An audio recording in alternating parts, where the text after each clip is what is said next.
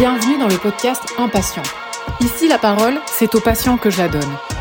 Je suis le docteur Anne-Laure Rousseau. Avant d'être médecin, j'ai été et je suis patiente. Les histoires des patients face à la maladie, on les entend peu, et leurs combats peuvent nous inspirer et nous pousser à nous dépasser.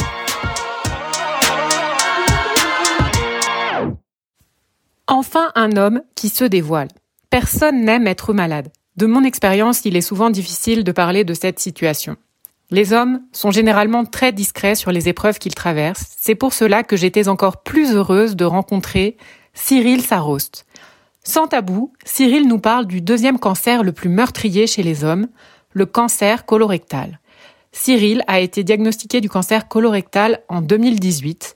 Il n'hésite pas à parler des sujets les moins abordés, comme sexualité, vie intime et cancer et également de ceux qui pourraient être améliorés. Cyril souhaite transformer son expérience en expertise utile à d'autres, aux patients et aux soignants. Sur le podcast Impatient, il nous parle de sa manière de faire changer les choses. Donc bonjour Cyril. Bonjour. Ravi de te voir ici. Est-ce que tu veux bien te présenter? Enchanté, oui. Eh ben, écoute, euh, donc euh, je m'appelle Cyril Sarost, j'habite euh, à Montpellier hein, et je travaille depuis maintenant un bon paquet d'années, après ma thèse de biologie, j'ai intégré le CNRS à l'Institut de génétique humaine, donc à Montpellier, où au début je travaillais en bio, comme bioinformaticien. Donc au moment de tout ce qui a été la découverte euh, du génome humain et toutes ces séquences qu'on a pu voir euh, sur les ordinateurs et tout ça. Et après, je me suis orienté plutôt dans l'informatique pure et dure. Et maintenant, depuis 2017, je suis responsable de la valorisation de la recherche et de la médiatisation scientifique. Médiation scientifique, pardon. Valorisation de la recherche, c'est en fait regarder ce que font euh, les équipes dans l'institut et se demander si on peut pas euh, faire un brevet, euh, voire créer une start-up. C'est vraiment la valorisation, c'est vraiment créer de l'économie à partir de la recherche fondamentale. Ok, donc tu es sur la propriété intellectuelle, euh, ce genre d'enjeu? Ce genre d'enjeu, tout à fait. Et l'autre versant qui est assez lié aussi, c'est la médiation scientifique. C'est comment pouvoir faire passer un message euh, compliqué, quoi, scientifique, en le vulgarisant, mais en allant plus loin, en, en le collant typiquement à un serious game ou à quelque chose comme ça. La, la, vulgarisation, ça serait juste, je parle de science avec un langage compréhensible par tout le monde. La médiation scientifique, c'est faire derrière quelque chose, un jeu avec du retour, du ressenti, ce genre de choses. Ouais, à travers de tout ça, ce que j'ai compris, c'est qu'en 2018, il y a quand même eu un tournant. Tu as dû faire face à des difficultés qui étaient imprévues. Alors justement, 2018, c'était l'année de mes 50 ans et euh, j'étais diagnostiqué d'un cancer colorectal. Le dépistage organisé du cancer colorectal, c'est de 50 à 74 ans. Donc euh, moi, deux trois semaines après euh, mon anniversaire, je sais qu'à partir de 50 ans, la santé prend un coup, mais là, je pense avoir un delta un peu supérieur. Euh, le diagnostic est simple, j'avais du sang dans les selles, donc je suis allé voir mon médecin généraliste et je lui dis, euh, voilà, ça fait plus d'une semaine que j'ai du sang dans les selles, c'est pas normal. Euh, en tant que secouriste, je savais que du sang dans les voies naturelles, c'est pas normal, surtout sur cette, cette durée-là. Donc j'ai demandé à ce qu'on me prescrive une coloscopie. Toi, là, le, tu avais une formation de secourisme par ton boulot? Ouais, je suis secouriste du travail. D'accord, ok. Et du coup, euh, bon, mon médecin était un peu étonné. Euh, je viens juste d'avoir 50 ans. Euh, je vais recevoir le kit de dépistage, enfin l'invitation pour les retirer le kit. Donc on va attendre un peu. Je fais non, non on n'attend pas. De toute manière, j'ai ça.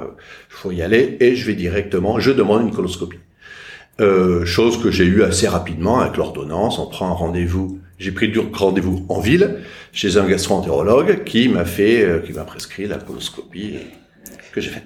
C'est intéressant quand même que le généraliste, euh, c'est toi qui as dû le pousser un peu en fait. Ouais, un petit peu. Et c'est parce que tu avais fait des recherches, comment tu étais certain euh, de ton de ton coup? J'étais pas certain, mais euh, du sang dans les selles, j'avais des variations diarrhée, constipation qui n'étaient pas très normales quand même, et alors que normalement ça ça allait plutôt pas mal. Et parallèlement, et c'était assez étonnant, j'avais d'énormes, énormes, énormes euh, problèmes dermatologiques. Ah oui.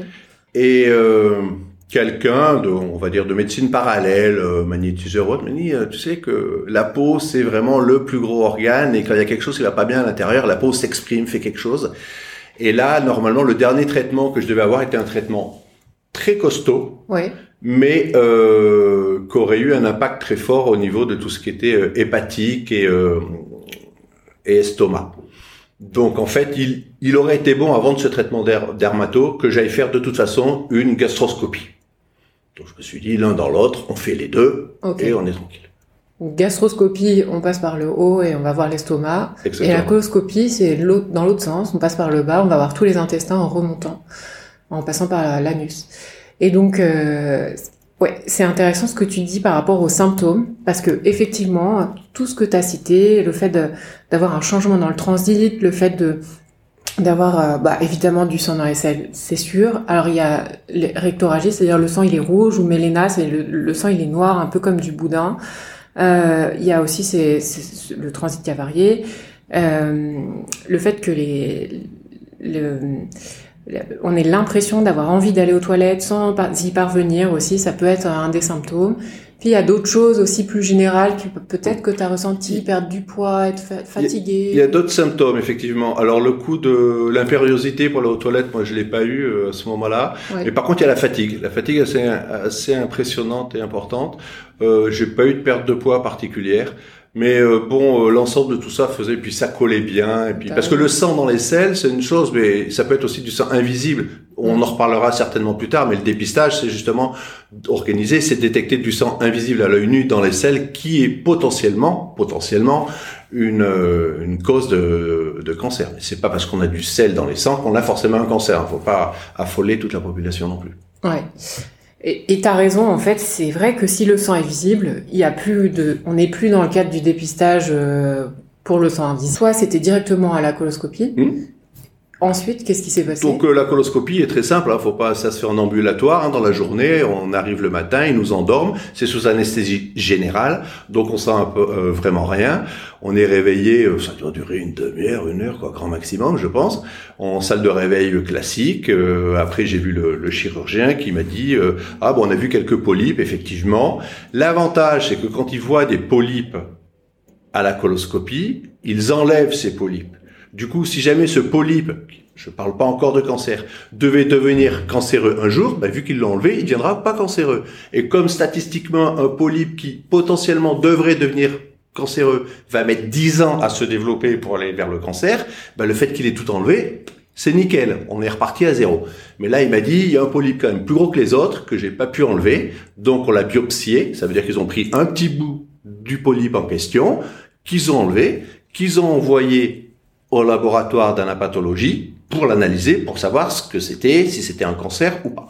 Ça, c'est leur travail à eux. Moi, je me réveille, tout va bien, je rentre chez moi le soir, anesthésie générale, donc je me fais raccompagner, je rentre pas avec ma propre voiture, et on me dit, ben, on se recontacte dans une semaine, quinze jours pour, euh, pour avoir les résultats.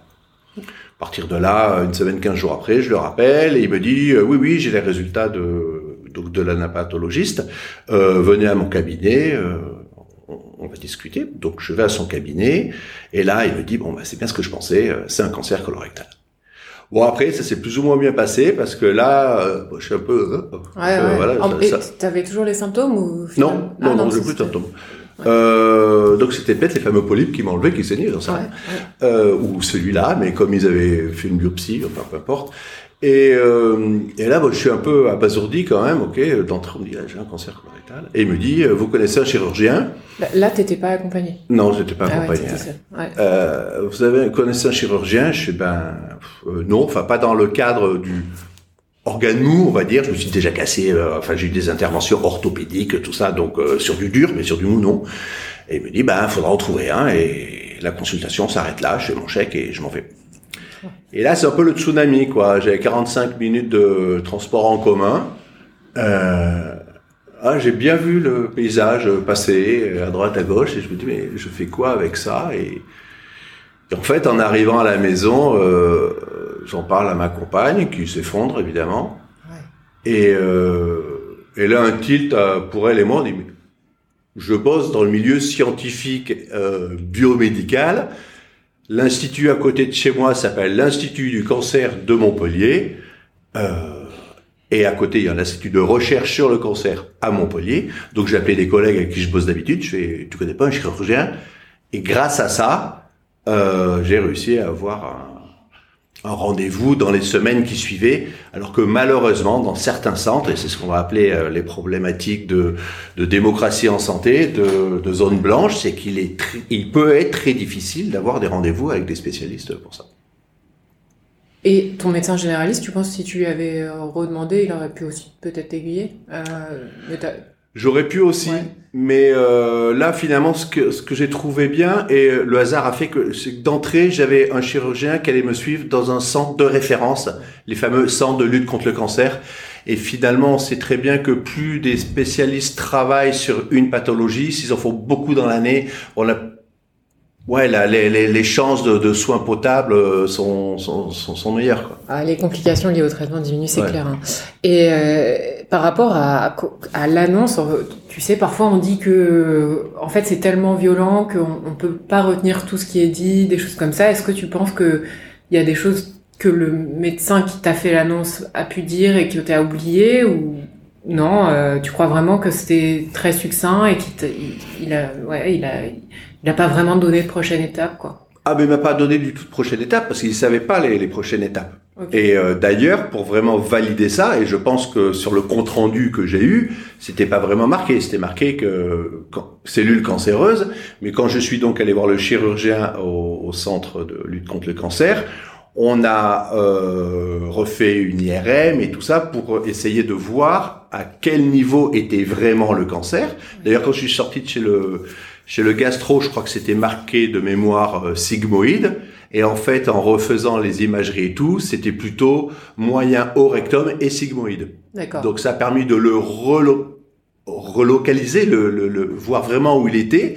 Et ça, c'est très important. D'abord pour savoir euh, quel type de, de, cancer euh, ça allait être et savoir quel traitement ils allaient me donner. Exactement. Et là d'ailleurs, ils ont dit, c'est là où on m'a appris que c'était un alors là, j'ai peut-être un trou de mémoire, effectivement. Est-ce que j'ai refait une coloscopie ou pas? Je pense pas. Ils ont dû récupérer la plaque, euh, la lame d'Alato. Et là, il m'a annoncé que c'était un cancer de type T3. Sachant qu'à T4, c'est les métastases, c'est-à-dire que c'est le cancer qui se diffuse un peu partout dans le corps.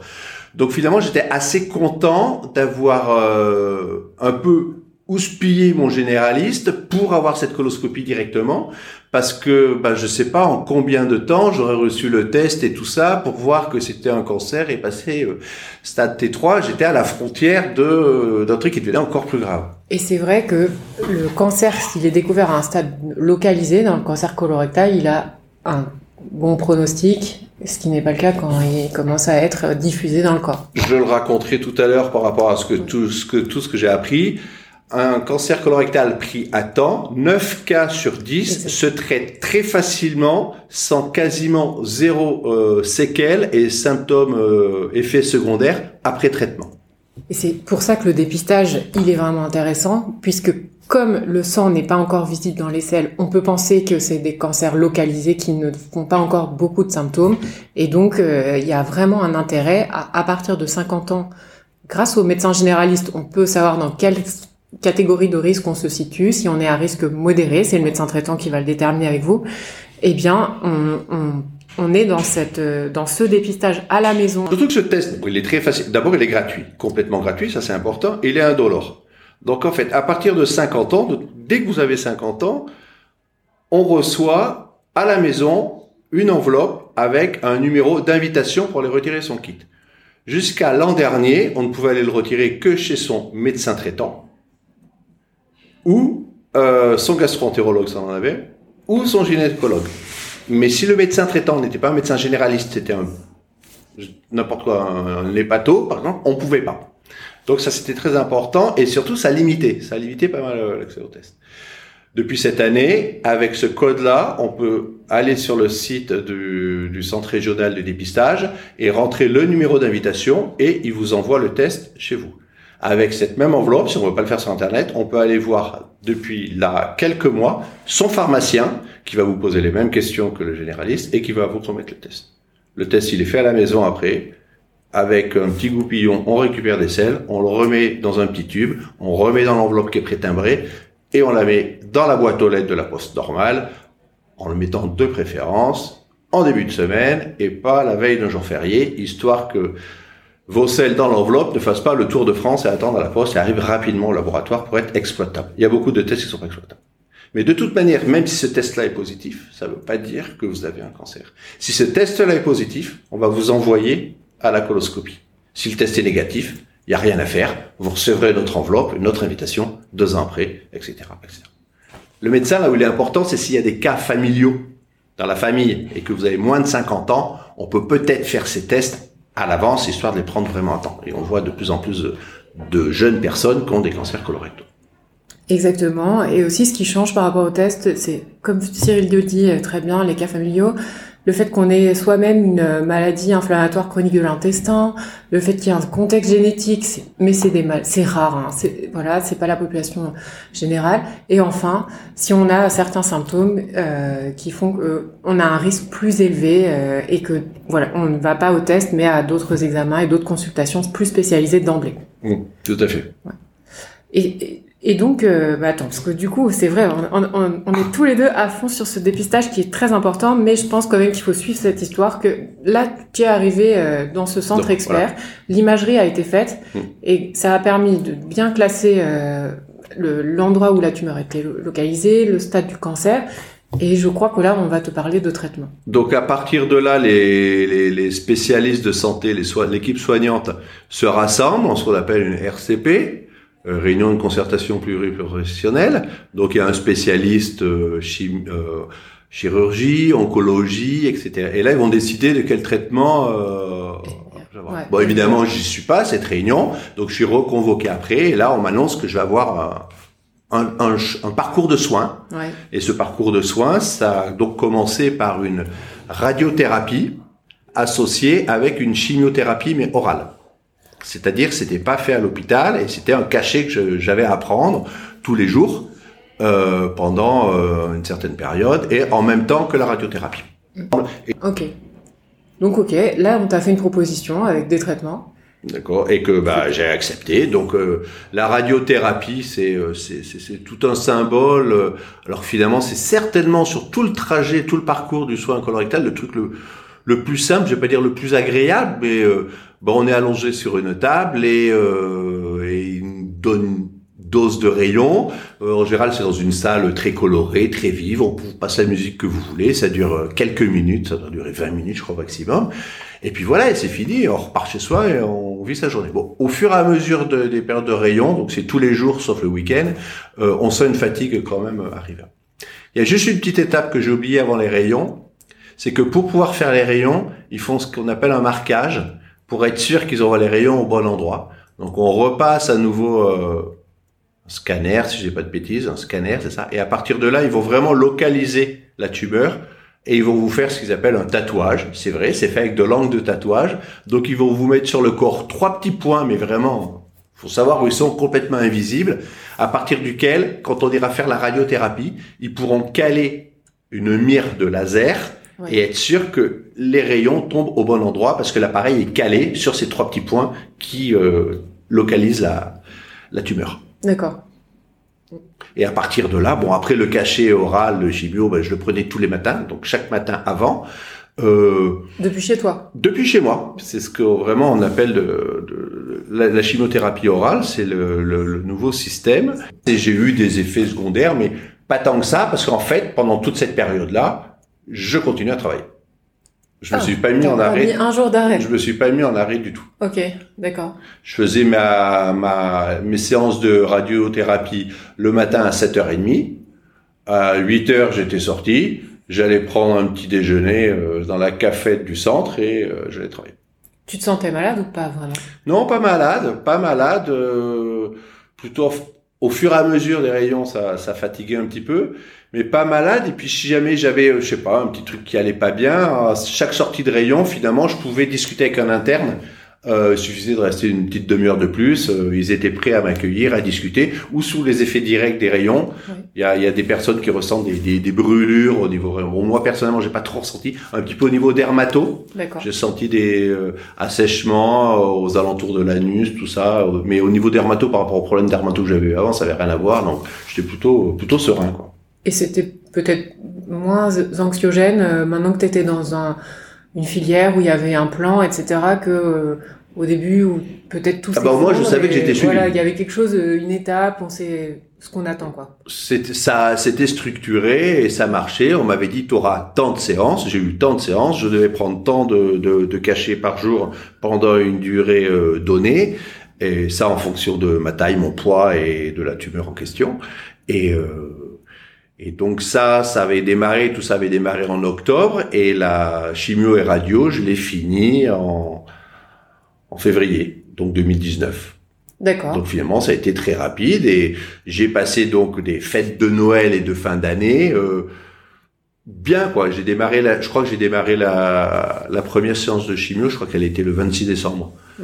Et euh, voilà, donc euh, avec cette idée dans la tête, mais le soin était là et ça s'est bien passé. Ok.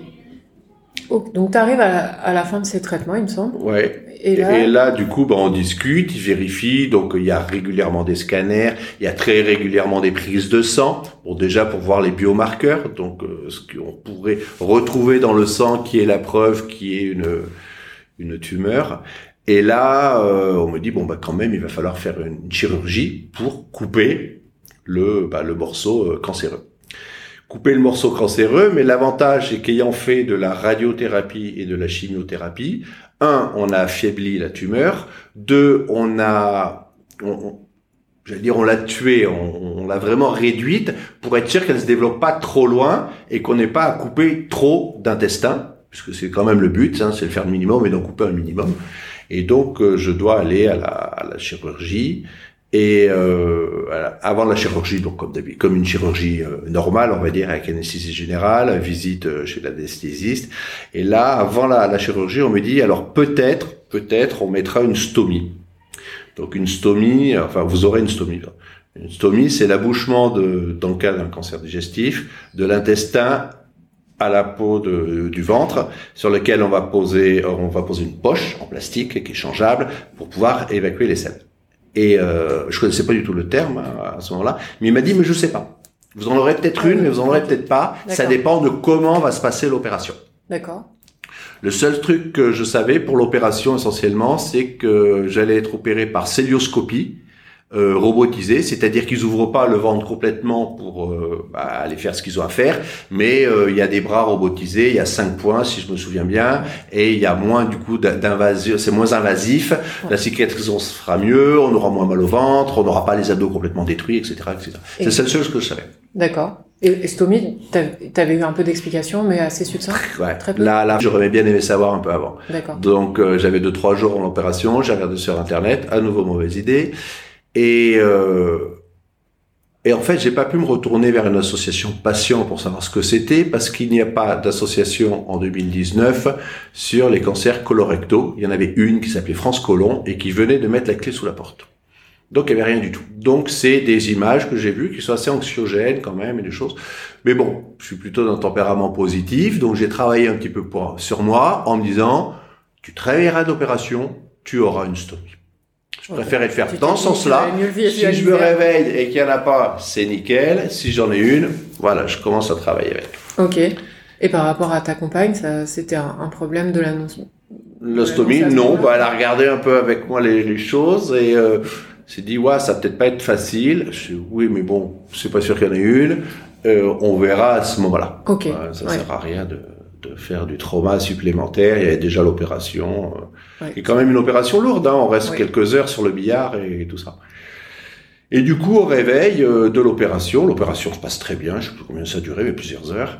Euh, et on se réveille avec cette fameuse stomie. Et en fait, donc moi, j'ai une stomie temporaire.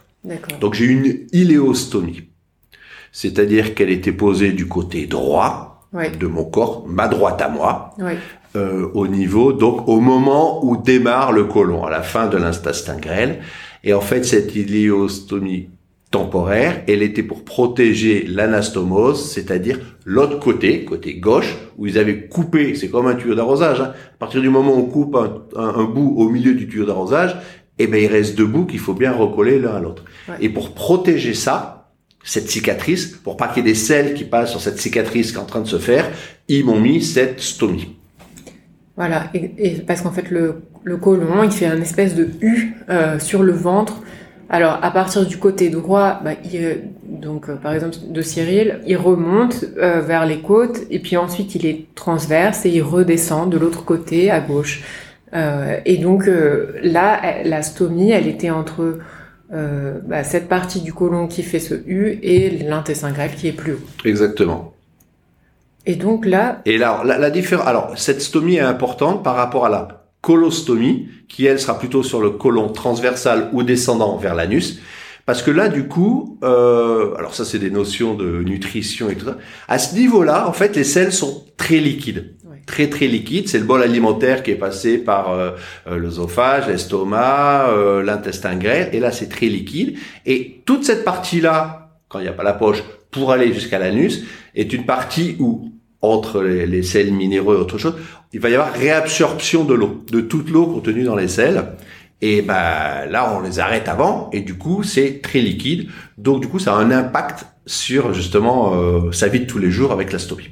Ouais, c'est ça. En volume, ça fait beaucoup plus de sel que les sels qui arrivent à l'anus euh, de Exactement. Ou mm. dans une autre poche qui sera un peu plus loin. Et d'ailleurs, ces, euh, ces stomies digestives s'appellent des anus artificiels mais la grosse différence avec un anus artificiel, c'est qu'on ne contrôle pas quand ça sort. Ça sort quand ça veut, parce qu'il n'y a pas de sphincter. Oui.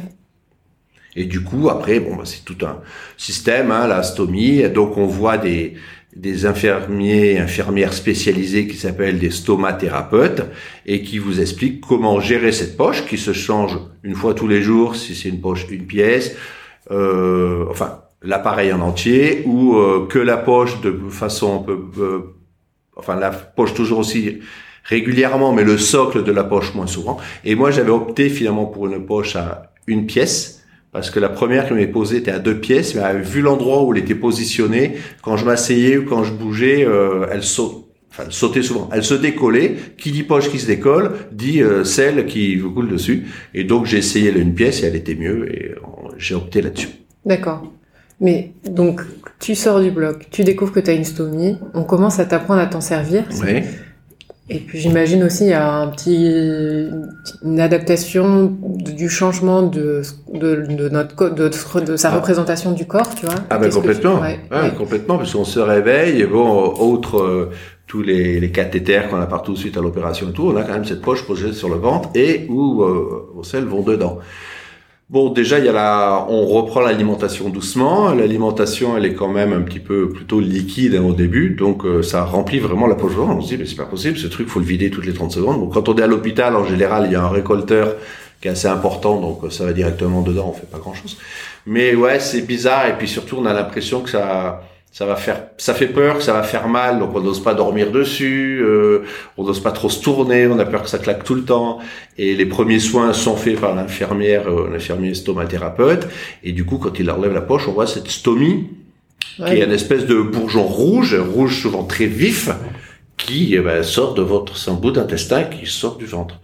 Mais en fait, ce qu'on ne sait pas, c'est que c'est pas du tout douloureux. Il n'y a pas du tout de nerf sur ce bourgeon. C'est rouge, c'est impressionnant, mais c'est pas du tout douloureux.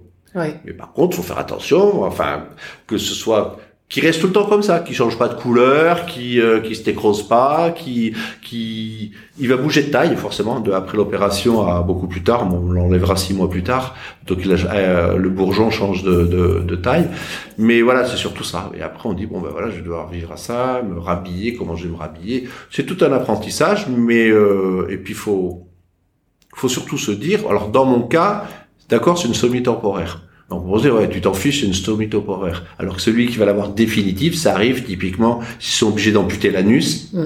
qu'il n'y aura jamais de sortie de sel, il faudra mettre une stomie euh, définitive. En général, c'est une colostomie, plutôt au niveau des, des, des selles dures.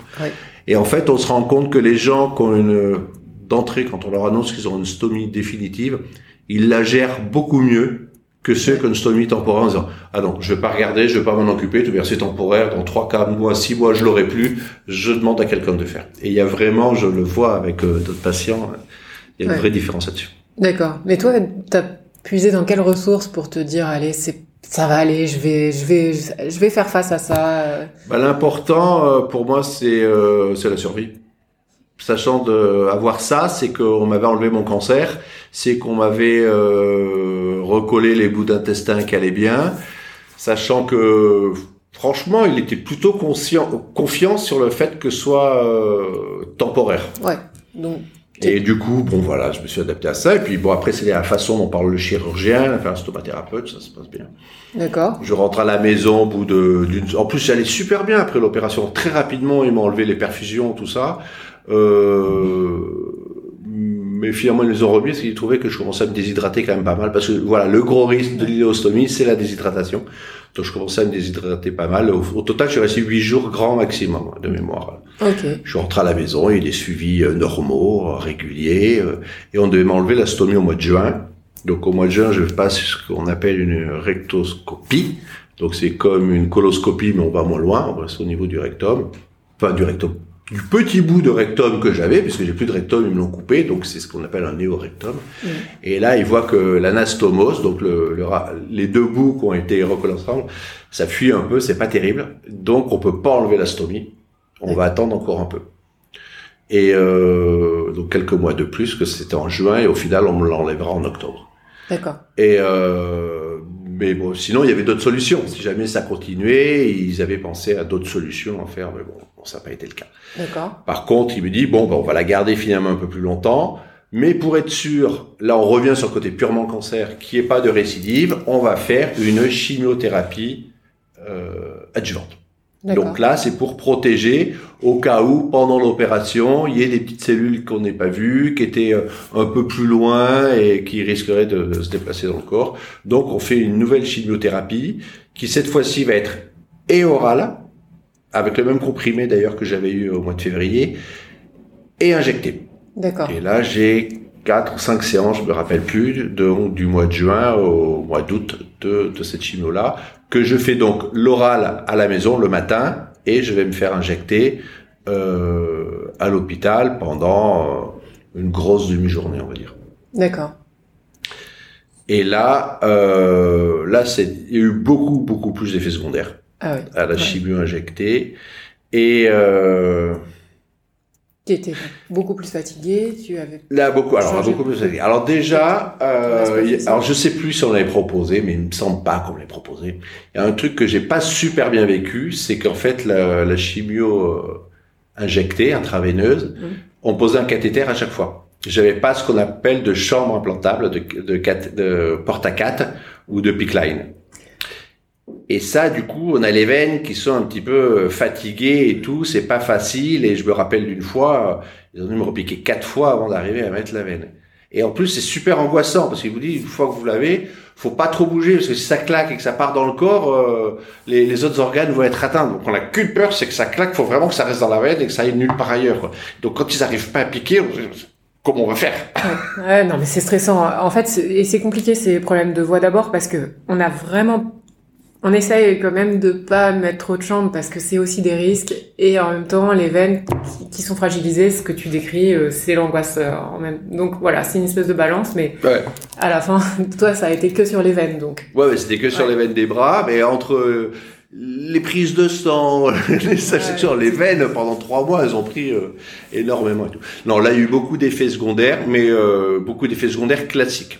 D'accord. Bon, alors déjà, un, on ne perd pas forcément ses cheveux quand on a une chimiothérapie. Ça va dépendre, un, du patient et des molécules euh, injectées. Ouais. J'ai pas perdu mes cheveux. Ce qui est d'ailleurs euh, est gênant, je veux dire, quelque part, quand on reprend le boulot, à un moment, on dit « Ah, mais t'as tous tes cheveux, tu t'as pas dû avoir de chimiothérapie ou alors c'était un petit cancer. » Bon. Ça, c'est vraiment la mécompréhension du grand public par rapport à la perte des cheveux, qui est quand même le symptôme dont on entend toujours parler. Oui, Ce c'est pas forcément Ouais. Par contre, là, bon, bah, une grosse fatigue. Puis surtout, euh, bah, j'avais été opéré au mois d'avril, et entre le mois d'avril et le mois de juin, j'avais perdu quasiment 40 kilos. Ah oui, tu vas être vraiment très fatigué quand même. Ouais. Suite euh, bah, au fait que ben voilà, j'avais moins d'intestin, euh, l'alimentation partait plus vite, je pouvais manger quand même beaucoup moins, il y a 40 kilos en moins, la fatigue, là on était en plein été, c'était l'été de la canicule en plus, je vous rappelle j'habite à Montpellier, donc Ouais. il fait quand même super chaud. Et là les symptômes c'est beaucoup de fatigue et après les problèmes liés euh, au froid, euh, typiquement pas boire froid pendant les euh, la, la chimiothérapie et même après et même euh, tiède. Hein. Hors de question d'aller piquer un petit bout de fromage et de le manger. On a l'impression que la gorge vous serre, euh, on peut plus respirer, c'est très angoissant. Une euh, je sais plus comment on appelle ça. J'avais la voix qui se coupait juste après la chimio. J'avais la voix qui se coupait. J'avais l'impression d'étouffer. Ah, J'avais la voix complètement transformée. Okay. Qui revenait au bout de deux trois jours. Dysphonie, non Voilà, voilà, une dysphonie, euh, problème de respiration. Euh, et puis ouais des choses qui étaient pénibles. Si jamais j'éternuais ça me bloquait vraiment j'avais l'impression qu'on m'étouffait à chaque fois. Et du coup faire attention à ce qu'on mange surtout pas froid et tout ça. Mais donc voilà. Et la fatigue. La fatigue vraiment extrême euh, difficile d'avancer. Et puis euh, je dormais tout le temps quoi du coup. Ouais et là, là t'avais complètement arrêté ah, le oui, travail. Ouais, ouais, en fait, le travail, je l'ai arrêté, j'ai oublié de le dire. euh, je l'ai arrêté ben, euh, trois jours avant l'opération, donc au mois d'avril 2019. Ouais, ok. Et... Et je ne reprendrai le travail qu'en juin 2021. D'accord. Raconte-nous justement avant ça, qu'est-ce qui s'est passé -ce que Donc bon, euh, voilà, donc euh, la chimio. Après la chimio s'arrête. Euh, je crois qu'il y a qu'une fois où j'ai dû décaler la, la, période de chimio mm. parce que j'étais pas assez de globules blancs, donc trop faible, et donc ça servait à rien de la, la, faire. Enfin, ça aurait été trop compliqué. Donc fin août, on arrête la chimio, et là je me dis bon ben voilà, il plus de chimio, j'ai plus que ma poche que j'ai toujours. Euh, il est prévu que je me fasse opérer pour ce qu'on appelle la remise en continuité euh, au mois de fin septembre 2019 donc. Et euh, je dis bah, c'est super quoi voilà. Donc je vais tout à fait confiant. Enfin on refait un scanner tout va bien euh, on va vous remettre en continuité. J'ai plus ma chimio j'ai eu des effets secondaires contre tout le monde quasiment tout le monde. Ouais. je ouais j'ai pas eu tous les, les, les, goûts métalliques tout ça comme beaucoup disent perte de goût perte d'odorat pas pas trop trop. Un peu mais pas pas énormément. Et là, il me remet en continuité, je sors de là, et super. Tout marche. Enfin, tout marche. Ça va. Moi, je marche, j'ai plus ma poche, j'ai une énorme cicatrice de, parce que donc, du coup, euh, ils rouvrent à l'endroit exactement où il y avait le bourgeon, donc ils font pas tellement, ils, font pas d'autres trous, hein. À partir de là, ils recollent ce qu'il faut recoller, et remise en continuité, donc, euh, les selles vont euh, directement de la bouche jusqu'à mon néorectum, sans problème. Bon, j'attends quand même trois jours avant que les selles arrivent à passer. Aucun transit pendant trois jours. Et euh, ça revient doucement. Alors, ce qu'il vous dit, c'est vous inquiétez pas, ça revient d'abord par des gaz et tout. Ça revient doucement. Et en fait, euh, la remise en continuité, c'est quand même une grosse galère. C'est une grosse galère. Les selles sont liquides, mais extrêmement liquides. Vous faites un peu comme si vous aviez une diarrhée euh, tout le temps. hyper acide c'est-à-dire que t'as hyper mal. Euh, vous avez mal tout le temps aux toilettes. Il y a ce qu'on appelle de l'impériosité, mm. c'est-à-dire que ben, les selles, on y va toutes les 30 secondes. On y va, on se lève, faut y retourner, on y va. En gros, on est à, j'étais à une trentaine de selles par jour. Ouais, ben voilà, la vie sociale, c'est sûr c'est compliqué là. Donc ouais, hors de question de reprendre le boulot à ce moment-là, hein, on s'en doute bien. Même, pour recevoir des Et puis recevoir des amis, de bouger, c'est très très très compliqué. Alors après, il y a plein d'astuces. Il y a plein d'astuces par rapport euh, typiquement à l'acidité. Il y avait des médicaments à prendre par voie orale. Euh, il y a même ce même médicament, on peut le transformer en espèce de pâte et se l'appliquer sur la nuit, ça pique moins. En fait, ça, ça, ça va absorber euh, l'acidité, alors qu'à la base, c'est pas du tout un médicament fait pour ça. Après, il y a des trucs classiques, hein, des pommades, euh, des, des, des, petits trucs utiles, éviter les, éviter le papier toilette, par exemple, euh, préféré, ou un gant avec de l'eau, ou ce qu'ils appellent les papiers toilettes humides. Ça évite, parce que quand on y va 30 fois, au bout d'un moment, il va y avoir des problèmes dermato. Bien sûr. Donc ça c'est très important. Et après il y a plein d'autres médicaments qui sont utilisés pour réguler le, les selles, pour passer plutôt d'un truc voilà complètement liquide à solide. Ça marche plus ou moins bien. Là, les gens vous diront, ça va dépendre de l'un ou de l'autre. Pareil, les régimes alimentaires, ça va dépendre de l'un ou de l'autre. Ceci dit, moi, j'ai vu plusieurs diététiciennes euh, en dehors de l'hôpital qui m'ont chacune conseillé des trucs complètement différents et rien n'a jamais marché. D'accord. Mais comment tu trouvais les, le médicament, le... Donc les médicaments, c'est les médecins qui me donnaient, mais ça marchait pas. Et donc après, il y a plein de petites astuces. Et les petites astuces, là, j'ai commencé à regarder à droite, à gauche, à chercher ce qui se faisait. Et euh, typiquement, j'ai vu des trucs qui s'appelaient de l'ostéopathie ou de la kinésithérapie viscérale, qui permettaient en fait en massage hein, de de remettre un petit peu les euh, les, les, boyaux, je vais dire, euh, en forme, en place et, et d'aider au transit. Ça, ça m'a beaucoup beaucoup aidé. D'accord. Et donc, c'est sur Internet que tu avais entendu parler de ça j'ai entendu parler d'un truc une fois. Je suis allé voir, j'ai trouvé quelqu'un qui le faisait et euh, ça a très bien marché. Euh, parallèlement, j'avais essayé un système de d'irrigation transanale. Donc en fait, c'est comme un lavement, mais euh, au lieu de, bah, de quelques millilitres, on peut aller quasiment jusqu'à un litre. Et du coup, ça c'est bien parce que ça va vraiment vider tout le, le côlon.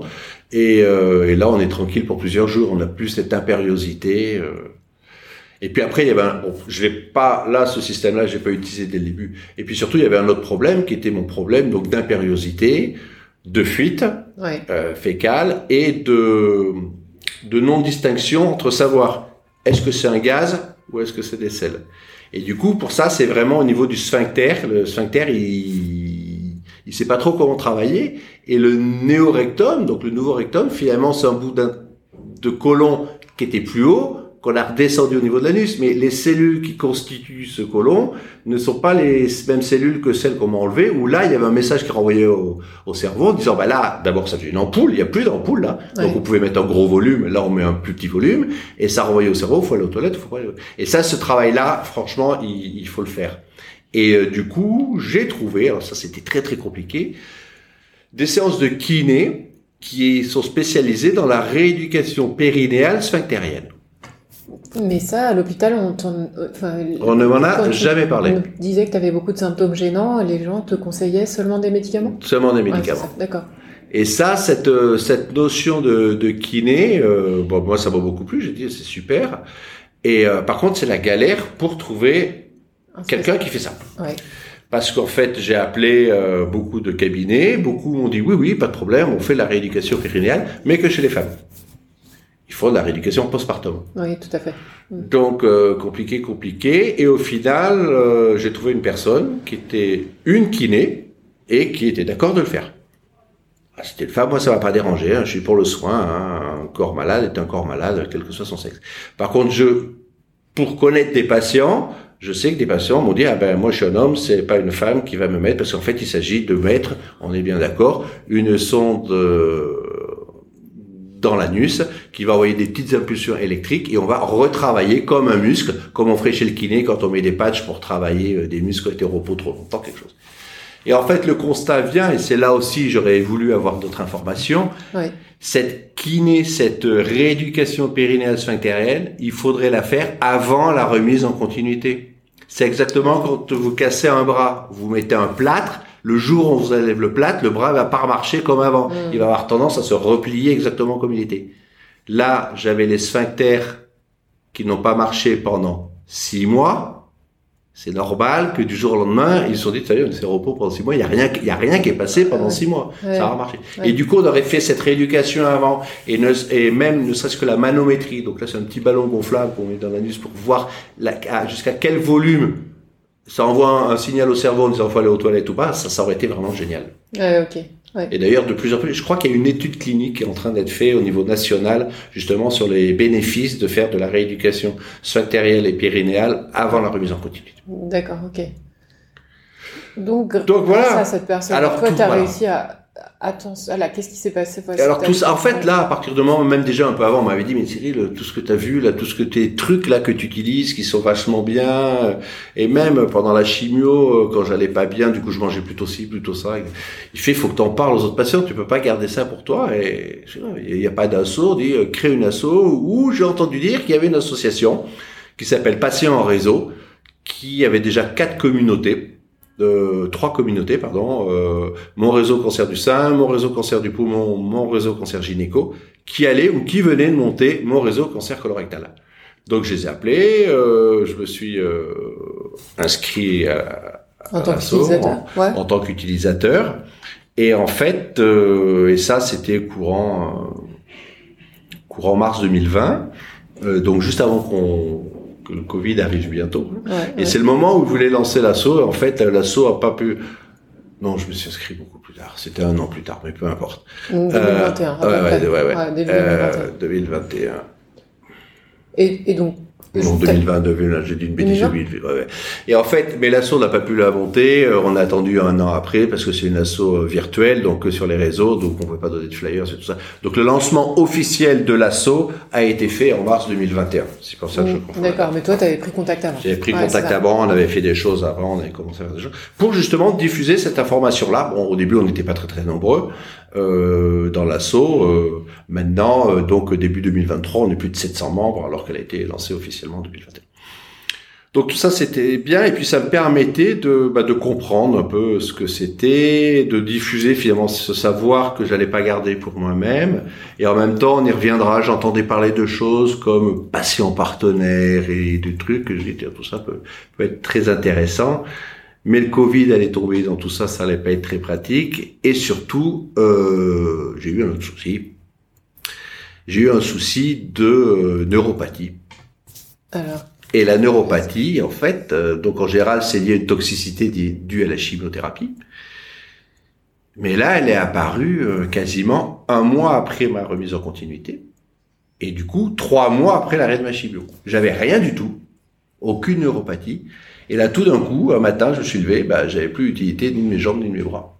Ouais, alors là, euh, ce dont Cyril parle, c'est l'atteinte des nerfs. Donc, périphérique, ça veut dire que ça part. C'est pas. Il y a plusieurs atteintes. Par exemple, quand c'est un AVC, les nerfs sont atteints à cause d'un problème central. Mais là, c'est à cause d'un problème euh, périphérique. Par exemple, comme dans le diabète, on peut avoir ce genre de symptômes. Mais Cyril, la forme que tu as développée, c'était quand même euh, très très prononcé puisque dans, certaines chimios, on a juste le tact ou un peu de faiblesse musculaire, on arrive moins bien à lever une jambe. Mais toi, tu vas nous raconter, mais de, ce que tu m'avais dit, euh, as été, tu pouvais plus bouger. Ah ben je ne pouvais plus bouger, je ne pouvais plus marcher, je ne pouvais plus rien attraper avec les mains. Euh, donc c'était un peu la panique générale et on m'a dit faut voir, faut aller consulter en neurologie.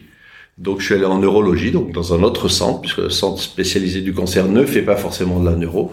Et puis surtout, mon état se dégradait de jour en jour. Donc j'ai demandé vraiment en urgence de voir en neurologie, où là on a fait euh, ponction lombaire, électroneuromyogramme et ce genre de choses. Et, euh, ben je, alors pendant l'attente des résultats, je faisais de la kiné euh, sur des ballons, des trampolines euh, tenus par des barres, tout ça pour essayer de, de m'en sortir, de retrouver l'usage des jambes. Et rapidement, j'étais donc hospitalisé en neurologie. En fait, les examens, on les a fait parce que c'était pas certain que ce soit la chimio au début. Personne ne pensait que c'était la chimio, c'était trop à distance de la chimio. Ça aurait été pas, j'aurais eu ces symptômes exactement les mêmes pendant la chimio, on y aurait pensé directement. Mais en fait, là, c'était trop loin de la chimio et c'était des symptômes très forts que j'avais très loin, alors que j'avais pas eu si fort que ça. Donc, au début, ils pensaient à des, euh, euh, une maladie auto-immune où donc je me serais, je m'attaquerais moi-même finalement, euh, pas le nerf, mais une partie donc euh, qui constitue le, le nerf, donc euh, la myéline. Euh, donc ça aurait été une un symptôme démyélinisant chronique, donc c'était embêtant parce que ça veut dire que le signal ne passe plus, parce qu'en fait j'avais plus de sensibilité. Pourquoi je tombais? Parce que je posais mon pied par terre, je sais pas que mon pied était par terre. Donc en fait, au fur et à mesure, en faisant quelques petits trucs, on a vu que c'était pas ça. Après, on s'est dit que c'était plutôt le nerf lui-même qui était attaqué. Et puis bon, au fur et à mesure des traitements, on a vu que c'était pas ça. Et à la fin d'un gros traitement, on s'est dit bon, ben, c'est la toxicité due à la chimio, mais c'est étonnant, ça arrive beaucoup plus tard. Ça arrive. J'ai lu quelques trucs, ça arrive un cas sur 100 000 et tout. C'était bon. Et du coup, en fait, j'ai fait euh, trois mois de d'immunothérapie donc euh, la première la première séance à l'hôpital et les trois autres séances à la maison. Donc en fait, euh, on m'a injecté des immunoglobulines totales humaines pour euh, vérifier que c'était pas mon propre corps qui m'attaquait. Et quand tout ça est passé et que finalement les symptômes allaient mieux, mais ça continue un peu. Enfin, ça continue. Ça ne progressait plus. C'est bien parce que là, on a tout stoppé. Quoi. Après, j'ai pu attaquer les kinés et tout ce qu'il fallait pour retrouver. Donc en fait, pour retrouver, ça a été que c'est la rééducation qui t'a fait. C'est la rééducation euh, et euh, et après euh, après c'était marrant parce que la, la, les membres sont revenus mais pas du tout de façon homogène. J'ai d'abord récupéré complètement mon bras gauche. Ouais. Après euh, un petit peu la jambe gauche et un petit peu le bras droit. Le bras droit est revenu quasiment complètement, la jambe gauche complètement, mais la jambe droite complètement et la jambe gauche continue là deux ans après à me faire des des surprises. Je peux très bien tout d'un coup ne plus sentir ma jambe. D'accord. Donc. Et là, a priori, là, c'est euh, c'est irrémédiable d'après le dernier électromyogramme. Donc, j'en faisais un tous les ans.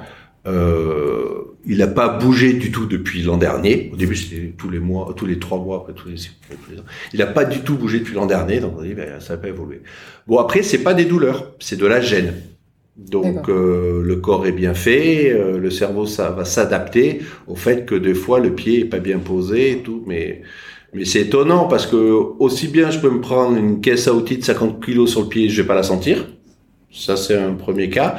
Aussi bien il y a une micro miette de pain par terre, je marche pied nu, j'ai l'impression de marcher sur du verre pilé et, de monter au plafond. Donc il y a vraiment deux aspects différents. Et après sur la motricité, c'est bizarre. C'est que depuis cet été où je peux refaire du vélo. les années précédentes, je sortais pas mon pied sur la pédale, je savais pas comment je le positionnais. Nager avant cet été, c'était pas possible. La jambe ne marchant pas, je tournais tout le temps en rond. Donc maintenant, je peux, peux. Donc c'est vraiment de la gêne, c'est pas de la douleur, ça c'est bien. Ok.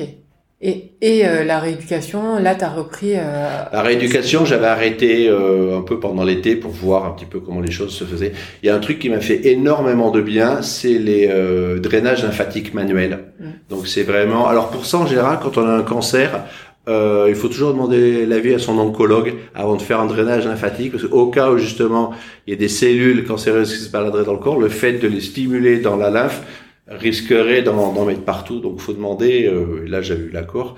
Et ça, vraiment, ça faisait un bien fou. Et euh, puisque je sortais de ces séances-là, je pouvais marcher quasiment normalement.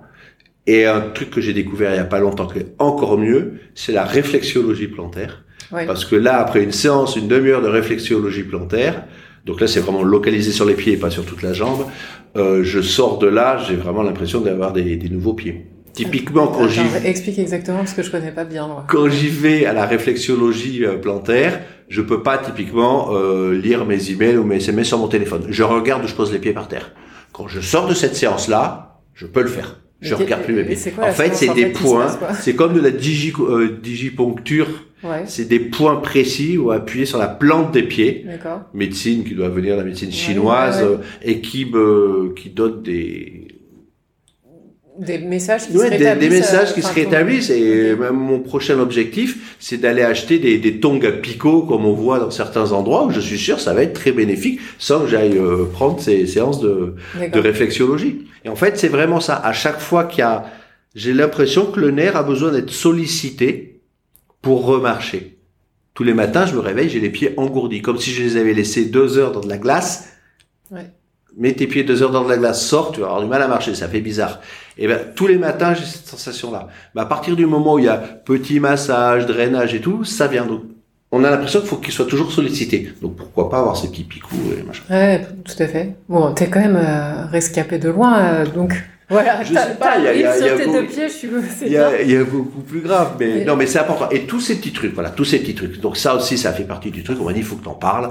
Et du coup, j'ai intégré cette association. Donc mon, l'association Patient à réseau avec ses quatre communautés, et je me suis, euh, on m'a demandé d'être d'ailleurs co-responsable de la communauté Mon Réseau Cancer Colorectal. Donc ça, c'est ton ta première action euh, au service des patients une fois que tu as, un peu euh, plus soufflé après tous ces traitements, etc. Et, Ça, c'était ma, ma, ma, première action et euh, par ce biais-là et par d'autres, après intervenir justement sur des podcasts, sur euh, des, des émissions radio, des web TV, pour les campagnes de dépistage, puisqu'on l'a lancé officiellement en mars 2021, donc pendant la campagne Mars Bleu de dépistage de cancer colorectal. Et puis ça a été de m'impliquer, me dire faudrait que tu t'impliques un peu plus. Donc au niveau recherche, j'ai essayé de m'impliquer aussi. J'ai regardé ce qui se faisait dans mon entourage. Typiquement, il y a euh, en France, il y a ce qu'on appelle les CIRIC, les sites de recherche intégrés sur le cancer, où il y a des cliniciens, de la recherche fondamentale et tout. Et c'est pas mal qu'il y ait des patients qui participent à tout ça. Donc j'ai essayé d'en intégrer euh, ben, celui à côté de chez moi, mais été invité aussi euh, dans d'autres régions de France pour discuter, pour animer des tables rondes ou pour être témoin de tables rondes justement pour euh, mot à la mode qu'on dit beaucoup porter la voix des patients. Voilà. Et pour porter cette voix des patients en étant un peu plus que patient, je vais dire, j'ai voulu intégrer l'université des patients à de Paris à la Sorbonne. Donc là, tu es un étudiant de cette rentrée-là. Et du coup, je suis étudiant cette année. Euh, mon dossier a été accepté et je suis euh, un étudiant donc de l'université des patients pour devenir patient partenaire ou patient expert en fonction de là où vous allez voir euh, les termes, mais de plus en plus on va utiliser le, le terme patient partenaire. C'est transformer son expérience de malade en expertise. Et donc ça, ça j'ai lu sur le site, mais tu vas peut-être m'en dire plus. C'est bac plus 2, mais euh, tout est possible. On peut avoir une dérogation pour intégrer ce, ce, ce cursus. C'est vrai Alors, je vais dire personnellement, j'ai pas regardé puisque moi je suis bac plus. Euh... Mais, mais qu'il y avait mais, aussi oui, oui, non, un non, entretien oui. euh, avant de même déposer son dossier. C'est bien ça? Alors moi j'ai pas eu d'entretien. Il peut y avoir des entretiens, je pense qu'effectivement pour ceux qui ont peut-être pas le bac plus 2, s'il faut un bac plus 2, Ouais. euh, pour pouvoir être, euh, il n'y a pas beaucoup de place. hein. Sur celui de Paris, il n'y a pas beaucoup de place. On est des promos de 30, non 25 à 25. ouais, on a dit, ouais. Et euh, il faut déposer un CV et un projet. Pourquoi on- et une lettre de motivation et en gros un projet dans la lettre de motivation. Pourquoi on veut devenir patient partenaire C'est ça qui est important. Et ben moi la première année mon dossier était un peu léger. Je venais juste d'intégrer euh, l'association, donc j'ai été refusé. Puis il n'y a pas beaucoup de monde au profit de quelqu'un qui avait un projet plus avancé. Alors je, je vais mettre une petite parenthèse quand même, c'est que c'est des promos quasiment 100% féminines. Sur 25, je suis le seul homme, seul homme et c'est apparemment chaque année pareil. Donc euh, voilà. On m'a dit que l'année dernière, il n'y avait que des femmes. Donc euh, voilà, tu, tu as sauvé le, le côté Mais c'est souvent pareil. Hein, euh, quand moi je cherche des, des, des témoins pour aller euh, sur un plateau télé, une radio ou même euh, tenir un stand hein, pour Mars Bleu ou autre, j'ai très rarement des hommes. Hein. Les hommes n'aiment pas parler du tout de leur maladie, il y a un gros problème. Et si je regarde le cancer colorectal, qui est en plus un cancer tabou, très tabou, euh, j'en aurai encore moins. Et si je parle de certaines séquelles qu'on peut avoir en cancer colorectal, comme des séquelles sexuelles dont on n'a pas parlé, j'aurai encore moins d'hommes. Donc ça va être très très très très compliqué. Ouais, par contre, on se fait une petite écorchure, euh, on va tout de suite aux urgences parce qu'on a l'impression. que- Non, non, les hommes et la maladie, on a un problème. hein. Bah, c'est une approche euh, masculine. Non, mais même les, les femmes sont plus, ça- les femmes s'intéressent plus à la santé de leurs enfants et de leurs conjoints qu'à C'est leur vrai. propre santé. C'est souvent la femme ouais, qui gère, t'as raison. Et, ouais, c'est vrai. Et, mais euh, toi, donc, le projet, euh, raconte-nous plus. euh, Qu'est-ce que tu veux porter, en fait euh, Qu'est-ce que t'as dit quand t'es- t'as intégré euh, l'université des Alors, patients sur le projet de l'université des patients, j'a- j'avais deux idées. La première idée, la toute nouvelle, c'était vraiment aller à fond dans cette euh, cette association et la monter euh, le plus haut possible avec euh, plein d'actions. Et puis, euh, je me suis dit que finalement, mon, mon sujet change un peu. Un, parce que j'ai repris le boulot entre temps. Deux, parce que je vois ce qui se passe, je vois ce que vivent les patients. Donc maintenant, j'ai deux autres idées. Une première, ça serait de, de revoir, de voir, d'analyser le parcours de soins dans un centre spécialisé. Euh, parce que souvent, les parcours de soins, donc de A à Z, sont très bien faits pour le cancer du sein, par exemple, parce qu'il y a beaucoup de monde, parce que ça fait très longtemps qu'on s'en occupe. Mais sur d'autres cancers, et le cancer colorectal, qui est, je vous le rappelle, le deuxième plus meurtrier, les choses sont moins bien faites, moins bien structurées. Et peut-être c'est le moment d'aller identifier les, les points clés où on pourrait dire ah ben là il y aurait besoin d'un soin de support, là faudrait peut-être plus communiquer, par contre là faudrait peut-être moins communiquer. Donc ce genre de choses c'est pas mal et euh, avec ce que j'apprends dans ce DU ça pourrait m'aider. Et l'autre projet ça pourrait être dans le cadre de mon travail. Il y a une, euh, ils ont monté il y a, il y a deux trois années là un- une cellule, une commission qualité de vie au travail donc qui est très bien, qui, qui permet de, de mieux vivre, de se sentir mieux au travail. Mais la, la notion de d'accompagner ou d'accueillir quelqu'un qui reviendrait avec une maladie chronique euh, n'a pas été pris en compte. Et je pense que quand on était absent de son travail sur plusieurs mois, voire dans mon cas Mhm. plusieurs années, le retour est compliqué. Surtout dans un métier où il y a un gros turnover, euh, bah vous reconnaissez plus personne. Les jeunes vont regarder avec des yeux comme ça parce qu'ils vous ont pas vu pendant X temps. Alors que votre bureau était là, on dit non, non, touche pas, c'est le bureau de machin, mais, mais il est pas là. Qu'est-ce qu'il fait? Comment on fait? C'est très très compliqué. Bon, en plus là, il y a eu la période Covid et tout ça qui a pas aidé et tout. Moi, j'ai repris le boulot en fait pendant la période Covid, donc j'ai commencé tout en télétravail et tout. Mais Ouais. voilà, c'est c'est quand même très compliqué. Et du coup, voilà, c'est le projet, euh, c'est plus forcément l'association, même si forcément l'association est toujours derrière, et on continue à faire de, de très très gros projets par rapport à ça. Donc en fait, c'est pour légitimer ce DU. C'est vraiment, je vais légitimer euh, le, le rôle que j'essaie d'avoir et, euh, et, les, et les actions que j'essaie d'avoir. Puis pareil, quand On a commencé en disant tu fais quoi comme travail? Je suis dans la valorisation de la recherche, dans la médiation scientifique et je vais donc à des congrès scientifiques où je discute avec des gens ou quand je vois un congrès où il n'y a pas de patient, je dis quand même ça s'appelle du pass de la recherche au patient, il n'y a pas un patient dans le congrès, ça serait bien d'en inviter. Si j'arrive juste avec ma casquette de chercheur, on va dire oui mais pourquoi toi? Ah, t'es patient, c'est vrai. Ouais. Là, si je dis oui, mais je suis patient partenaire, ça aura peut-être plus de légitimité. Je pense que ça, ça va apporter plus la, voix des patients. Ok. Et donc, tu as parlé plusieurs fois de Mars bleu. Oui. Donc, c'est bientôt. Euh, tu, donc, on connaît plus Octobre rose, Mars bleu. Donc, c'est dédié Mars au dépistage du cancer colorectal. Tu veux C'est exactement le pendant d'Octobre rose. Octobre rose, c'est le mois de sensibilisation au cancer du sein. Et Mars bleu, c'est le mois de sensibilisation pour le cancer colorectal, pour les cancers colorectaux. Alors, c'est pas rose pour les filles et bleu pour les garçons. Parce que d'abord, il peut y avoir des hommes qui ont un cancer du sein, 1%. Tout à fait. Et peut y avoir des femmes, et il y a beaucoup de femmes qui ont des cancers colorectaux, puisqu'on est à peu près à 48% et, euh, pour les femmes et 52% pour les hommes, si je ne me trompe pas. Et pendant ce mois, il y a des actions faites euh, à droite, à gauche, dans les centres, dans les villes, etc., pour vous sensibiliser à tout ça et pour expliquer ce qu'est le dépistage du cancer colorectal et donc ce qu'on a dit au tout début euh, de cette émission, c'est-à-dire le kit, comment ça marche, à quoi ça sert, comment l'utiliser, quand l'avoir, etc., etc. Ok. Et moi, j'en profite quand je suis invité, donc, euh, ou pour faire une émission, ou sur un stade, un stand de grand public, pour venir justement avec du matériel, un kit déjà, un kit que je peux ouvrir, hein, que on m'a donné et que donc je peux montrer aux gens comment ça marche. Je viens aussi souvent, les gens se posent des questions parce que on parle pas beaucoup de ce cancer, il reste quand même relativement tabou. Beaucoup de beaucoup de gens ne savent pas ce que c'est que Mars bleu. C'est quand même euh, c'est quand même fou. Donc j'arrive aussi avec des planches anatomiques pour expliquer tout ce qu'on a dit là où bah en vocal, c'est pas forcément évident d'expliquer. Là, quand je suis en face des gens, je leur montre sur un schéma et euh, des poches de stomie qui me restaient ou que je récupère par rapport à d'autres projets euh, qu'on a aussi pour montrer aux gens ce que c'est. Et ça, ça marche bien pour dire à la personne euh, si tu vas pas faire le test de dépistage, un jour tu risques de te retrouver une poche. Regarde, elle va être là. Ouais, en général, il va vite faire le test. C'est vrai que ça. Enfin, il ou elle, il ou elle. Je répète. D'ailleurs, j'ai beaucoup insisté euh, pour que les, partenaires euh, pharmaceutiques avec qui on, travaille, donc mon réseau cancer colorectal, que quand ils font une campagne de sensibilisation, ils mettent bien un homme et une femme. A pas que l'un pour que ça, marque euh, les personnes.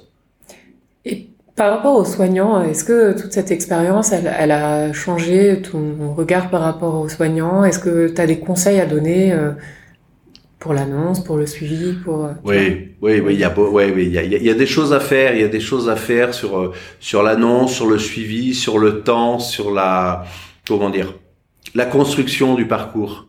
C'est euh, et, et, et, puis même l'intégration des gens sur leur légitimité dans le parcours. Typiquement, je trouve que sur une annonce, euh, ça se fait. Hein. C'est, Alors maintenant, le, truc, c'est qu'au début, je parlais que de moi et je ne voyais que mon expérience par rapport à ce que j'avais vu. Maintenant que je suis dans cette association de patients où j'ai 700 euh, patients atteints de cancer colorectal, ils ont tous raconté leur vie et euh, tous les bugs, tous les gaps, je les ai eus.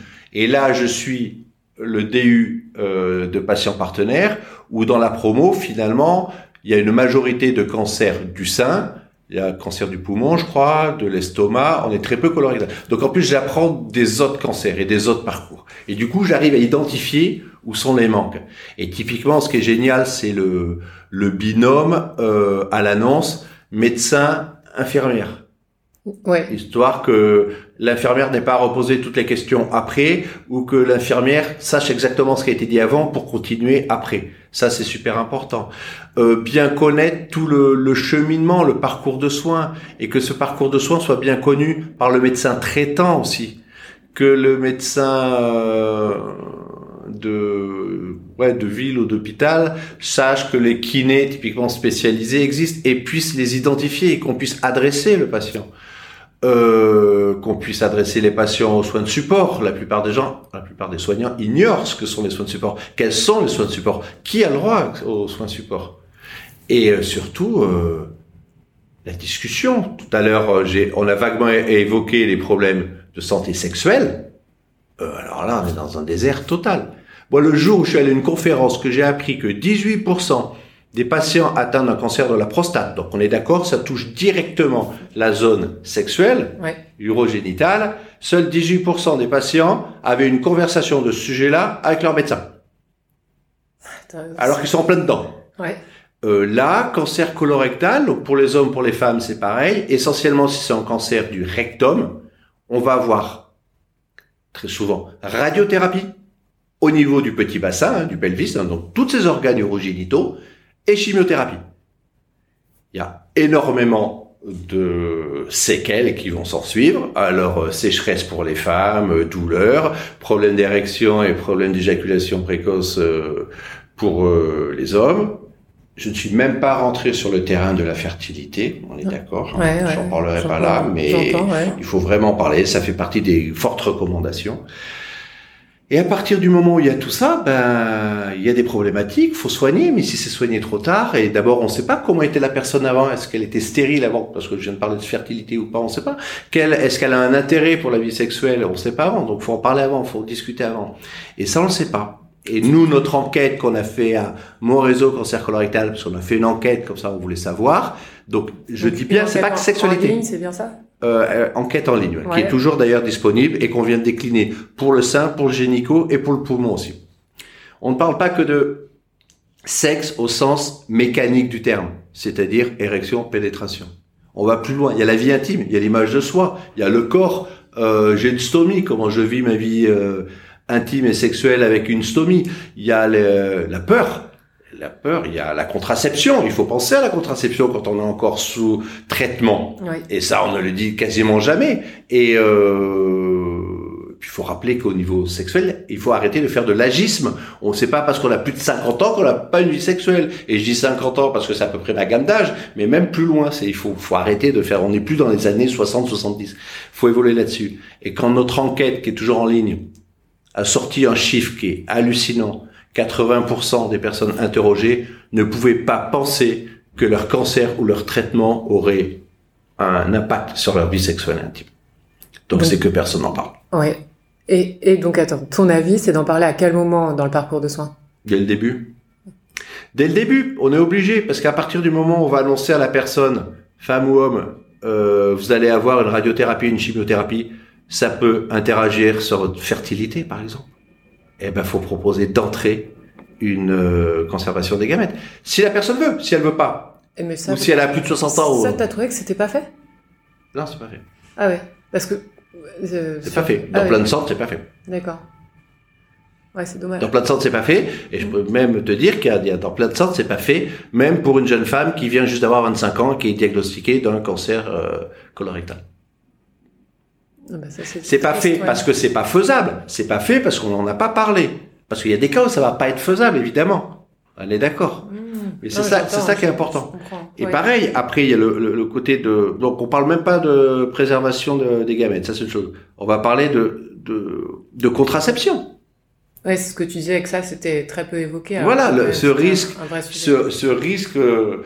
Euh, on a eu un cours aujourd'hui justement là-dessus. Il disait qu'une femme qui va, qui, qui, qui tombe enceinte, euh, enfin qui, démarre sa chimio au premier trimestre de, de la grossesse, c'est catastrophique, c'est catastrophique. Franchement, euh, le gamin, ça va être. euh, donc il va falloir faire un choix. Donc où on attend, on fait pas de traitement, on attend que le gamin il soit un peu plus vieux au niveau de la grossesse, enfin, que Mm. l'embryon soit un peu plus vieux au niveau de la grossesse. C'est super compliqué. Et psychologiquement, c'est super compliqué. Et tout ça est super compliqué, quoi. Ouais, bah alors moi j'ai des cas où, dans ce cas spécifique quand même, les gens en parlent, mais je pense qu'il y a beaucoup le, Ah bah, le- le fait d'anticiper les complications qui est peu dit par rapport à la vie sexuelle, à l'image de soi, au fait que, en fait, je pense aussi que ça repose sur le dialogue avec le partenaire, mais encore Bien sûr. si on n'a aucun mot puisqu'on n'en a jamais vraiment parlé, euh, ben, on a du mal à ouvrir un dialogue. Et tu, tu penses que c'est le rôle du médecin, du, de l'infirmier, de l'équipe, tu vois, tu, tu le vois Je pense que c'est un rôle d'équipe. Parce qu'effectivement, il y a des gens qui vont se sentir plus ou moins à l'aise pour en parler, d'autres pas. Après, il y a des moyens de le faire, hein, c'est toujours pareil. Moi, quand j'ai amené mes, mes flyers d'enquête sur ma vie euh, à, à mon équipe soignante, pour dire, bah, vous pourriez les donner aux, aux soignants, aux patients que vous suivez, ou ils étaient d'accord, ou ils n'étaient pas d'accord. Mais après, le truc le plus simple, c'est juste poser un tas de flyers sur le bord du bureau. Et si on voit que le patient, il n'arrête pas de donner des petits coups d'œil comme ça, à la fin de la, de la, consultation, sans lui dire prenez un flyer, commencez à poser une question, et puis sinon, dans la vie de tous les jours, dans votre vie intime, ça va. Ou il rougit ou machin, mais il a toujours 30 secondes. Ah bah oui, j'aimerais bien qu'on en parle. Bah si vous voulez, prenez ce flyer-là, on en parle la prochaine fois. Voilà, euh, peut-être pas le faire dès qu'on en parle, parce qu'il faut que la personne mûrisse un peu ce qu'il va vous. Il est peut-être pas arrivé avec les bonnes questions. Et puis s'il part avec pas toutes les réponses, il va être frustré. Mais il dit ah tiens mon soignant a envie d'en parler, je en parlerai la prochaine fois. Ouais, et ça c'est pas mal. C'est intéressant ça. Et tu as découvert d'autres choses comme ça qui étaient si peu dites, euh, qu'il aurait fallu beaucoup mieux anticiper. Euh, est-ce que dans, ouais, dans oui, d'autres oui, enquêtes euh... en ligne, tu as des choses qui ressortent? Alors dans d'autres enquêtes en ligne, bah, un truc qui était énorme, c'était justement sur le dépistage, euh, le, le, problème du dépistage du cancer. Donc on avait fait une enquête et c'était l'accès au kit. Les gens trouvaient ça pénible d'aller chez son médecin pour euh, récupérer un kit de dépistage. Surtout que bah, des fois ils y allaient, ils payaient donc la consultation et le médecin n'avait pas de kit. Donc il revenait une autre fois. Et le médecin avait un problème pour l'avoir aussi. Et notre enquête a dit que ça serait tellement bien qu'on puisse l'avoir par internet et par euh, et par euh, les pharmaciens c'est pas nous, mais enfin, on a fait ah, remonter l'info. On peut te remercier quand même oh. pour ça, de cette facilité euh, qui est nouvelle là. Ah, c'est énorme, c'est vraiment un, un ouais, Et je pense que cette année, voilà. Donc euh, là, jusqu'à aujourd'hui, les derniers chiffres, c'est que moins de 30% des gens éligibles, donc entre 50 et 75, 14 ans, font le test du dépistage colorectal. Moins de 30%. Ouais. On est large et, et, dommage, et qu'on vienne pas me dire oui mais ça c'est méditerranéen on veut pas faire le truc et tout les portugais les espagnols les italiens sont largement dessus de tout les pays du Nord, ils sont à plus de 80%. Donc en fait, il y a un gros problème en France dans ce pays par rapport à ça. Et donc j'espère qu'avec cette facilité d'accès, on, on ira plus loin. Donc après, d'autres enquêtes qu'on peut faire et qui vont certainement euh, aider les choses, c'est typiquement euh, chimiothérapie orale versus chimiothérapie euh, injectée. Donc pour pour faire un petit peu ce qu'on appelle le virage ambulatoire, c'est-à-dire on va pouvoir se soigner un petit peu à la maison, prendre des, des choses qui peuvent se faire à la maison. La grande difficulté, c'est là aussi il faut travailler, c'est qu'aujourd'hui, quelqu'un qui a une chimiothérapie orale et de surcroît faite à la maison, il va se dire ah mais c'est pas trop grave mon truc pourquoi je suis pas soigné à l'hôpital? Pourquoi je suis soigné chez moi? Euh, ou alors ils veulent pas me voir il va se sentir un peu délaissé par rapport à l'équipe soignante. Donc quand on parlait tout à l'heure de communication où faut discuter? Il faut discuter de ça aussi. Ça c'est très important il faut discuter, il faut, il faut cette démocratie en santé qu'elle soit large, qu'elle soit sur tout le territoire et qu'elle soit surtout en lien total de l'hôpital à la ville. Il faut que le, le médecin euh, traitant ait toutes ces informations-là, sache exactement la molécule, les effets secondaires et tout, et qu'on ne se base pas uniquement sur, euh, voilà, bah on a vu ça dans un essai clinique, ça marche comme ci, ça marche comme ça. D'ailleurs, on le voit très bien, et c'est là aussi où l'association et, mon boulot de chercheur euh, rentrent en ligne de compte. On s'intéresse de plus en plus à ce qu'ils appellent aux, aux, aux, évidences de la, enfin, aux, indices de la, la, vraie vie, les real world evidence, ah. pour vraiment euh, dire, ok, l'essai clinique c'est bien, mais dans un essai clinique, on va prendre, les gens ils sont tous pareils, ils ont tous la, même tranche d'âge, ils ont tous pas ça. Effectivement, ça veut dire, bah, ce médicament est plus efficace que l'autre.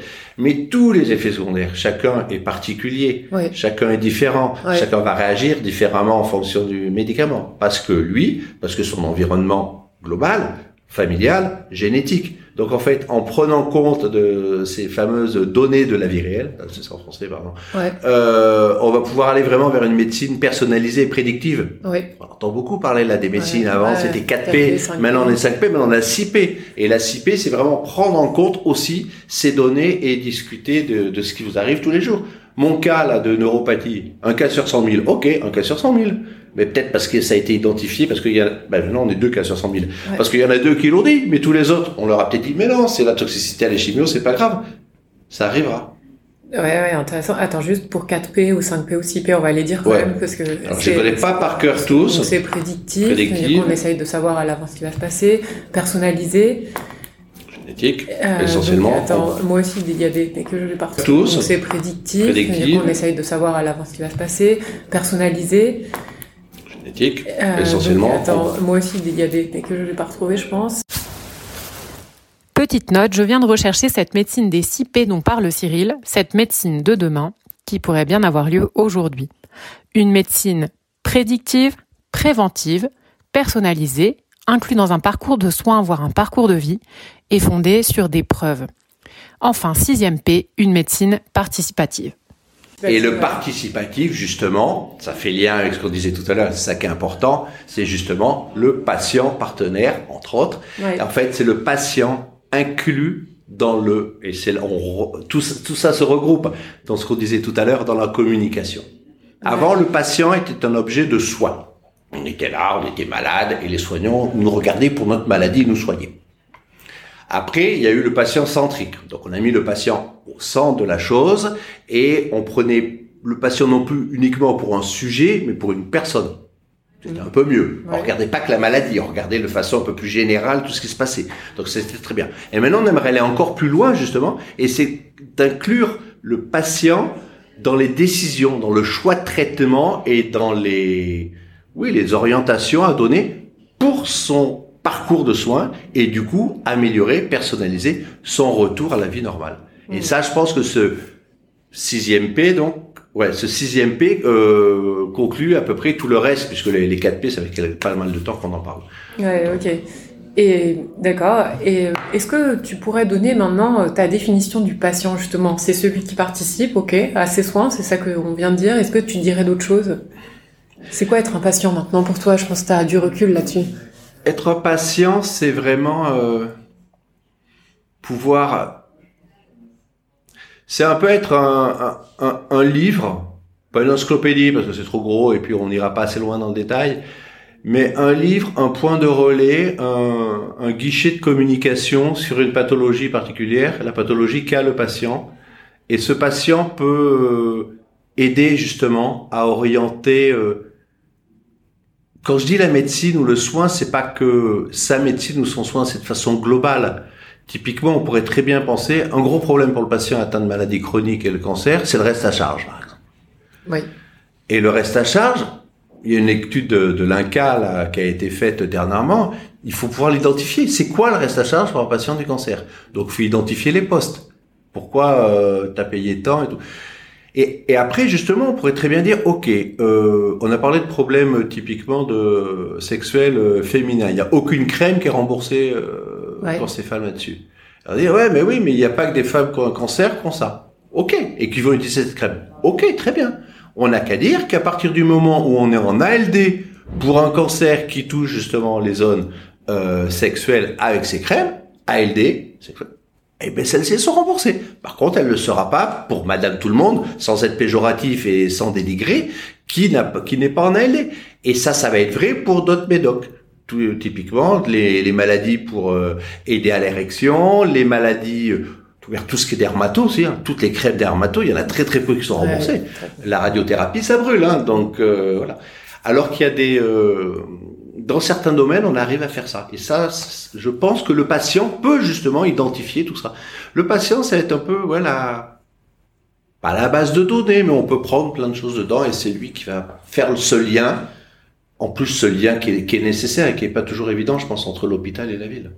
Ouais, exactement, parce que tu as plusieurs fois parlé du généraliste euh, qui devait centraliser, mais en fait, il, parfois, il n'a pas les moyens, euh, les comptes rendus n'arrivent pas jusqu'à lui, il a pas toutes les informations de ce qui est fait à l'hôpital. Complètement. Et donc, c'est quand même difficile de jouer ce rôle, mais central, hein, de coordination des soins si on n'a pas les infos. Exactement. Et c'est pour ça, je crois beaucoup, et j'espère que ça va mieux marcher, à l'espace numérique de santé, mon espace de santé, où normalement, mon compte rendu de l'hôpital est versé dans ce système-là, donc j'arrive à le lire, je suis content si je veux le lire, et mon médecin généraliste n'a qu'à se connecter pour le lire. Ça, ça serait vraiment très bien. J'espère que ça marcher. Le problème, c'est qu'il y a beaucoup d'endroits, on va dire, moi je verse rien là-dessus, c'est hors de question, et de l'autre côté, on va dire, ah, moi je vais pas le voir euh, dessus, c'est trop long, on perd du temps. Donc ça, c'est pas terrible. Mais ça, il faut aussi que ça serve à beaucoup d'autres choses, typiquement le, le PPS, le parcours personnalisé de soins qu'on donne à quelqu'un qui a atteint un cancer, s'il pouvait être versé dessus, il aurait son papier, ça va être normalisé et tout, il peut suivre comment ça se passait très bien. Il pourrait recevoir des informations médicales de façon sécurisée par email et qu'on arrête d'utiliser des, des boîtes aux lettres Gmail pour pas les citer ou autres avec une grosse data santé. Alors derrière on dit attention protège ton ordinateur, tu vas être piraté. Et d'un autre côté on apprend par un mail Gmail ah monsieur vous avez un cancer. c'est chaud. Parce que tout à l'heure, tu me demandais comment j'ai réagi quand j'ai appris que j'avais un cancer. J'avais quand même le monsieur, le docteur en face. Je pouvais lire dans ses yeux et si je m'étais effondré, j'espère bien qu'il aurait fait quelque chose. Quand on reçoit un diagnostic par email un vendredi soir à 18h, et c'est pas un cas ou deux cas, c'est très, très, très, trop, trop souvent dans ce pays, c'est la catastrophe. Mm, mm, mm. C'est sûr que cette, euh, cette, annonce de diagnostic, elle est cruciale. Ouais. Et c'est là-dessus où le patient va aider, va aider on, a vécu le truc. D'ailleurs, on sait très bien, hein, il y a le plus en panique euh, de devenir patient, c'est le médecin. Hein. Il sait très bien, il connaît tout en plus à l'intérieur et tout, il a l'encyclopédie, il a le savoir, il a tout. Il se dit, ah, ah maintenant c'est mon tour. Et il n'aime pas. Ah, mais personne n'aime malade, c'est sûr. Hein, t'as raison. Mais j'aime bien ce rôle, tu vois, euh, du patient qui en fait fait pencher euh, le parcours de soins dans telle ou telle direction parce qu'il a vécu les traitements pareils. Enfin voilà, cet impact euh, que tu montres qu'on peut avoir en étant patient. Donc euh, merci. Et qu'est-ce qu'on pour pour cette année là, dans tes projets, qu'est-ce qu'on te souhaite Quels sont tes les objectifs de l'association, les tiens? Qu'est-ce que tu Alors. Qu'est-ce que je Bon, déjà, c'est au mois de juin, réussir ma soutenance pour le DU patient partenaire. Bah, t'as l'air bien parti, hein ouais. Après, ce qu'on aimerait, donc j'en ai pas parlé parce que c'était un peu long, mais je vais dire deux mots très rapidement. Dans l'association, on a on a créé, euh, on a créé au début avec l'association, donc MRCCR et parce qu'il y avait quelqu'un de l'association, un pont sanitaire avec euh, l'Afrique francophone où en fait on récupère du matériel de stomie, donc des poches essentiellement, et qu'on leur envoie gratuitement parce qu'en fait là-bas ça n'existe pas. La notion de, de personnel stomathérapeute n'existe pas non plus. Donc en fait, euh, nous on récupère gratuitement les poches auprès de centres qui ont des poches qu'ils n'utilisent pas, auprès de fournisseurs qui ont des poches qui arrivent en, en limite de péremption, mais c'est pas parce que la colle colle un peu moins, le plastique qui bougera jamais, c'est quand même mieux que se mettre un sac en plastique accroché à la stomie avec un élastique euh, comme ils font dans ces pays-là. Donc nous on les récupère tout ça gratuitement et on envoie tout ça là-bas gratuitement aussi. Euh, mais là, pour l'instant, on commence à être, on vient de recevoir deux palettes donc on va pouvoir pendant plus d'un an euh, donner du matériel gratuitement à 36 personnes grâce à ces deux palettes. Le problème c'est qu'on ne sait pas les stocker. Donc on a un problème de gros stockage et en fait euh, notre association a pas les reins assez, les épaules assez larges pour financer tout ça. Donc on cherche vraiment du mécénat. Donc on essaye d'avoir du, du mécénat pour pouvoir financer ça parce que bah ça fait deux ans qu'on leur envoie le truc et là on arrive à un tel niveau qu'on on peut pas arrêter, c'est pas possible, on peut pas faire ça. Donc ça c'est un vœu et. Euh... Et l'association s'appelle UNIST AF. Alors en fait derrière on a créé une autre association qui s'appelle UNIASF, euh, euh, l'Union Uni A, ouais, Unis AF. Ouais. Ah, pourquoi je veux dire? Oui, parce qu'en fait, par rapport au transfert, on avait besoin, et cette association est au Sénégal, on avait besoin justement pour les transferts qu'il y ait un équivalent là-bas, et ce qui permet.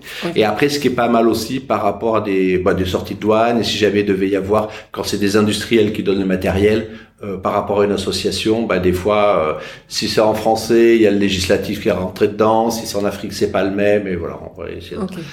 Et le dernier vœu, qui est un vieux, un vœu pieux, mais euh, ça serait vraiment génial, et on essaye, mais on n'y arrive pas, c'est d'arriver à trouver une marraine, un parrain, un ambassadeur, une ambassadrice pour représenter mon réseau cancer colorectal, comme on a dans beaucoup d'associations, une personne connue, une personne de la place publique qui puisse porter euh, la voix et la connaissance de cette association, ça a toujours plus de poids. Ça a très bien marché, on l'a vu avec le SIDA, avec beaucoup d'associations.